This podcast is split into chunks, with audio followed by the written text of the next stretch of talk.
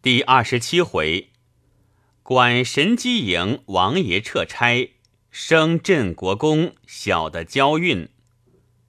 那老卜义往下一看，贼不见了，那房子却是聂台衙门，不免吃了一惊，不敢跟下去，只得回来。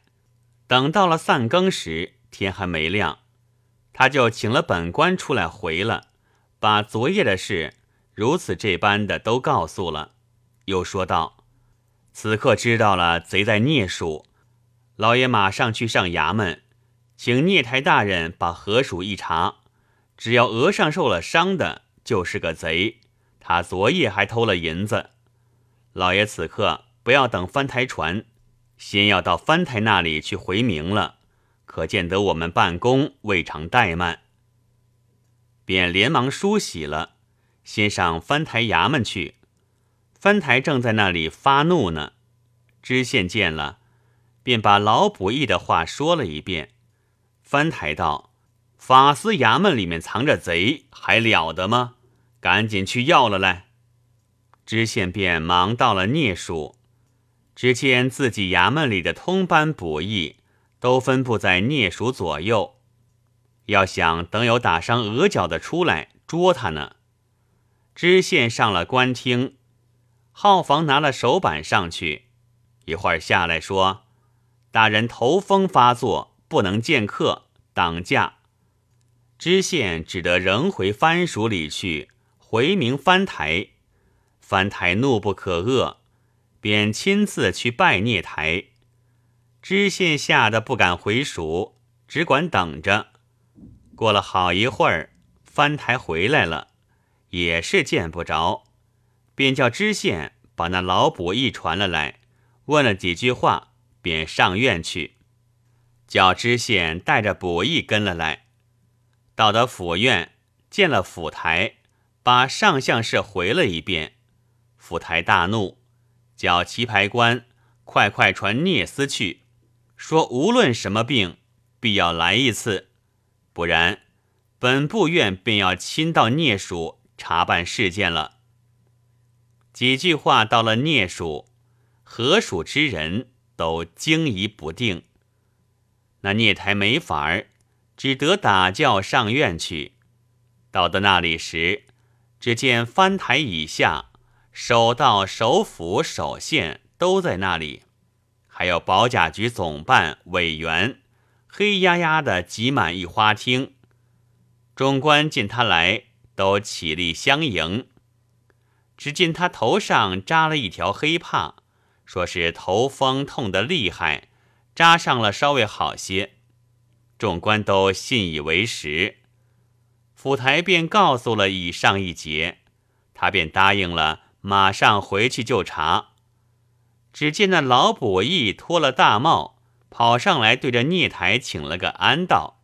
大人的头风病，小人可以医的。聂台道：“莫非是个偏方？”卜义道：“是一个家传的秘方，只求大人把帕子去了，小人看看头部，方好下药。”聂台听了，颜色大变，勉强道：“这个帕子去不得的，去了痛得厉害。”卜义道：“只求大人开恩。”可怜小人受本官比责的够了，聂台面无人色的说道：“你说些什么？我不懂啊！”当下众官听见他二人一问一答，都面面相觑。那卜义一回首，又对守县跪下禀道：“小人该死，昨夜飞瓦打伤的正是聂县大人。”守县正要喝他胡说。那聂台早仓皇失措的道：“你你你可是疯了！”说着也不顾失礼，立起来便想踢他。当时守道坐在他下手，便拦住道：“大人贵样未全，不宜动怒。”那位翻台见了这副情形，也着实心疑。府台只是呆呆的看着，在那里纳闷。卜义又过来对他说道：“好歹求大人把昨夜的情形说了，好脱了小人干系。不然，众位大人在这里，莫怪小人无礼。”聂台又惊又慌又怒道：“你敢无礼！”不义走近一步道：“小人要脱干系，说不得无礼也要做一次。”说时便要动手，众官一齐喝住。首先见他这般鲁莽，更是手足无措，连连喝他，却只喝不住。卜一回身对府台跪下道：“求大人，请聂台大人升一升官，露一露头部。倘没有受伤痕迹，小人死而无怨。”此时翻台也有九分信是聂台做的了，失了库款，责罚非轻。不如试他一试，倘使不是的，也不过铜银上失了礼，罪名自有补义去当。倘果然是他，今日不验明白，过两天他把伤痕养好了，岂不是没了凭据？此时卜义正对府台跪着回话，翻台便站起来对聂台道：“阁下便升一升官，把帕子去了。”好治他个乌攀大员的重罪。聂台正待支吾，福台已吩咐家人代聂县大人升官。一个家人走了过来，嘴里说：“请大人升官，却不动手。”此时官厅上乱哄哄的，闹了个不成体统。卜义便成乱溜到聂台背后，把他的大帽子往前一掀。早掉了，程氏把那黑帕一扯，扯了下来。聂台不知是谁，忙回过头来看，恰好把那额上所受一寸来长的伤痕送到卜义眼里。卜义扬起黑帕，走到当中，朝上跪下，高声禀道：“盗翻库银子的真贼已在这里，求列位大人老爷做主。”一时府台怒了，翻台乐了，守道首府惊得呆了，守县却一时慌得没了主了。那位聂台却气得直挺挺的坐在椅子上，嘴里只说罢了罢了。一时之间，倒弄得人生寂然，大家面面相觑。倒是翻台先开口，请府台试下办法。府台便叫传中军来，先看管了他。一时之间，中军到了，那卜义等府台吩咐了话，便抢上一步，对中军禀道：“聂台大人飞檐走壁的功夫很厉害，请大人小心。”那聂台顿足道：“罢了，不必多说了，待我当堂直供了，你们上了刑具吧。”于是跪下来，把自从算命先生带他算命供起，一直供到昨夜之事，当堂画了供，便收了府监。府台一面拜折参办，这位聂台办了个禁法，不必说，两个儿子的功名也就此送了，还不知得了个什么军流的罪。你说天下事。不是无奇不有吗？此时已想过三炮许久，我正要到里面催点心，回头一看，那点心早已整整的摆了四盘在那里，还有鸡鸣壶炖上一壶热茶，便让子明吃点心。两个对坐下来，子明问道：“近来这城里面晚上安静吗？”我道。还没听见什么，你这问，莫非城外有什么事？子明道：“近来外面贼多得很呢，只因何局有了消息，这里便先把新募的营勇遣散了两营。”我道：“要用就募起来，不用就遣散了，也怨不得那些散勇做贼。其实平时营里的缺额，只要补足了。”到了要用时，只怕也够了。子明道：“哪里会够？他倒正想借个题目招募新勇，从中沾些光呢。莫说补足了额，就是溢出额来也不够呢。我笑道：“不缺已经好了，哪里还有溢额的？”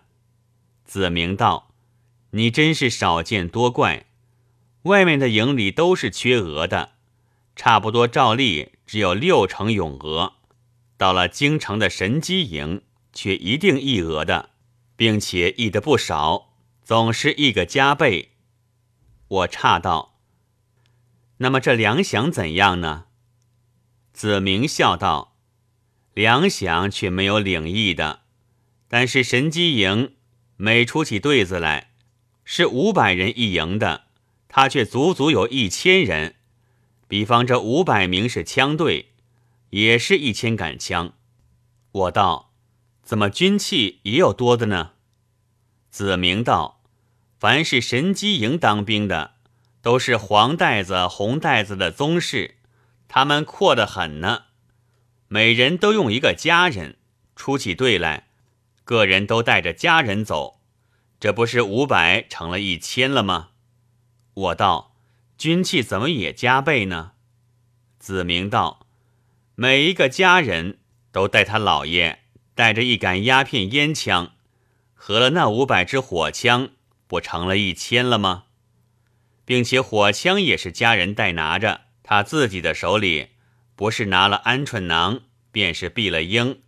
他们出来，无非是到操场上去操。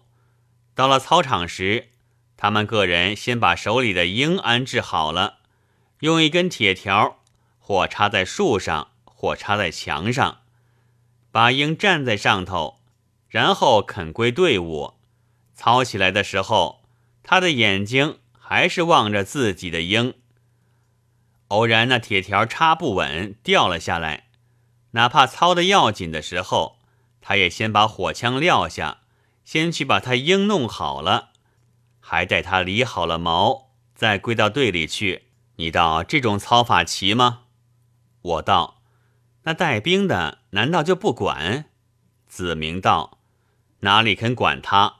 带兵的还不是同他们一个道上的人吗？那管理神机营的都是王爷。前年有一位郡王奉旨管理神机营，他便对人家说：‘我今天得了这个差事，一定要把神机营整顿起来。’当日祖宗入关的时候，神机营兵士。”临阵能站在马鞍上放箭的，此刻闹得不成样子了。倘再不整顿，将来不知怎样了。旁边有人劝他说：“不必多事吧，这个是不能整顿的了。”他不信。到差那一天，就点名月操，捡那十分不像样的，照盈利办了两个。这一办可不得了。不到三天，那王爷便要奉旨撤去管理神机营的差事了。你道他们的神通大不大？我道，他们既然是宗室，又是王爷，都干得下来，那么大的神通，何必还去当兵？子明道，当兵还是上等的呢。到了京城里，有一种花子，手里拿一根香。跟着车子讨钱，我道：“讨钱拿一根香做什么？”子明道：“他算是送火给你吃烟的。这种花子，你可不能得罪他。得罪了他时，他马上把外面的衣服一撂，里边竖着的不是红袋子，便是黄袋子，那就被他讹一个不得了。”我道：“他的袋子。”何以要竖在里层呢？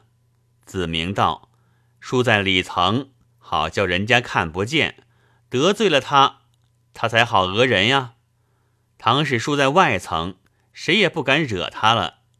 其实也可怜的很，他们又不能做买卖，说是说的好听的很，天皇贵胄呢，谁知一点生机都没有。”所以就只能靠着那袋子上的颜色去行诈了。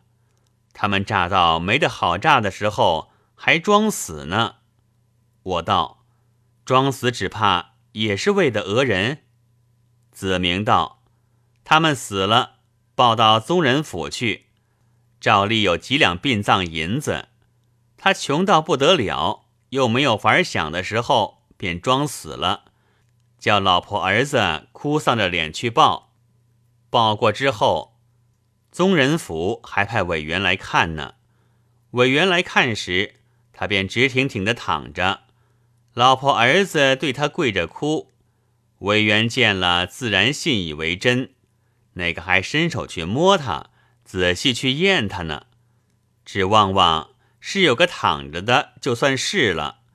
他领了殡葬银，当时又活过来，这才是个活僵尸呢。我道，他已经骗了这回，等他真正死了的时候，还有的领没有呢？子明道，这可是不得而知了。我道。他们虽然定力是不能做买卖，然而私下出来干点营生，也可以过活。宗人府未必就查着了。子明道：“这一般都好吃懒做的人，你叫他干什么营生？只怕赶车是会的。京城里赶车的车夫里面，这般人不少，或者当家人也有的。除此之外，这般人只怕干得来的。”只有讹诈讨饭了，所以每每有些谣言说某大人和车夫换帖，某大佬和底下人认了干亲家。起先听见，总以为是糟蹋人的话，谁知竟是真的。他们阔起来也快得很，等他阔了，认识了大人先生，和他往来自然是少不免的。那些人却把他从前的事业提出来。做个笑话，我道：“他们怎么又很阔得快呢？”子明道：“上一刻我到京里去考北围，住在我社亲宅里。社亲是个京官，自己养了一辆车，用了一个车夫，有好几年了，一向倒还相安无事。我到京那几天，恰好一天，社亲要去拜两个要紧的客。”叫套车，却不见了车夫，便找没有，不得已雇了一辆车去拜客。等拜完了客回来，他却来了，在门口站着。社亲问他一天到哪里去了，他道：“今儿早起，我们宗人府来传了去问话，所以去了大半天。”社亲问他问什么话，他道。有一个镇国公缺出了，应该轮到小的补，所以传了去问话。社亲问此刻补定了没有？他道：“没有呢，此刻正在想法子。”问他想什么法子？他道：“要花几十两银子的使费才补得上呢，可否求老爷赏借给小的六十两银子，去打点个前程，将来自当补报。”说罢，跪下去就磕头，起来又请了一个安。社亲正在沉吟，他又左一个安，右一个安的乱请，嘴里只说求老爷的恩典。社亲被他缠不过，给了他六十两银子，欢喜的他连忙叩了三个响头，嘴里说谢老爷的恩典，并求老爷再赏半天的假。社亲道。既如此，你赶紧去打点吧。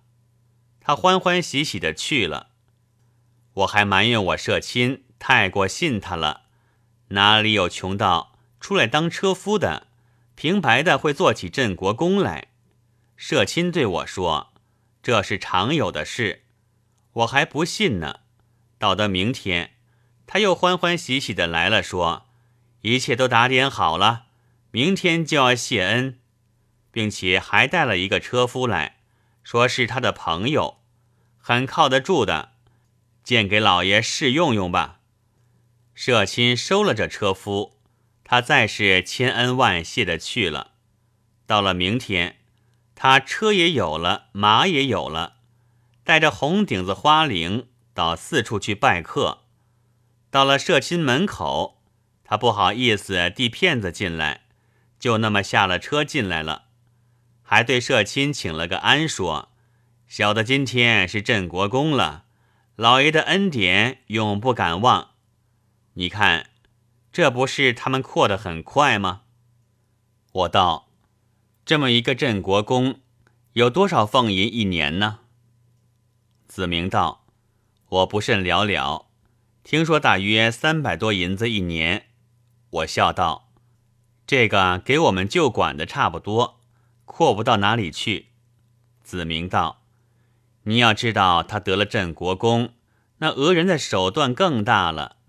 他天天跑到西院门里去。”在廊檐底下站着，专找那些引荐的人去吓唬。那吓唬不动的，他也没有法子。他那吓唬的话，总是说这是什么地方，你敢乱跑？倘使被他吓唬动了，他便说：“你今日幸而遇了我，还不要紧，你谨慎点就是了。”这个人自然感激他，他却留着神，看你是第几班第几名。记了你的名字，打听了你的住处，明天他却来拜你，向你借钱。我道：“镇国公天天要到里面的吗？”子明道：“何尝要他们去？不过他们可以去的。他去了时，遇见执年齐王大臣到了，他过去站一个班，只算是他来当差的。”我道。他们虽是天皇贵胄，却是出身寒微的很，自然不见得多读书的了，怎么会当差办事？子明道：“他们虽不识字，然而很会说话。他们那黄带子都是四品宗室，所以有人送他们一副对联是：心中乌黑嘴明白，腰上鹅黄顶暗蓝。我道。”对仗倒很公的，说话之间，外面已放天明炮，子明便要走，我道太早了，洗了脸去，便到我那边叫起老妈子，炖了热水出来，让子明灌洗，他匆匆洗了便去，正是一夕长谈方娓娓，五更归去太匆匆。未知子明去后如何，且待下回再记。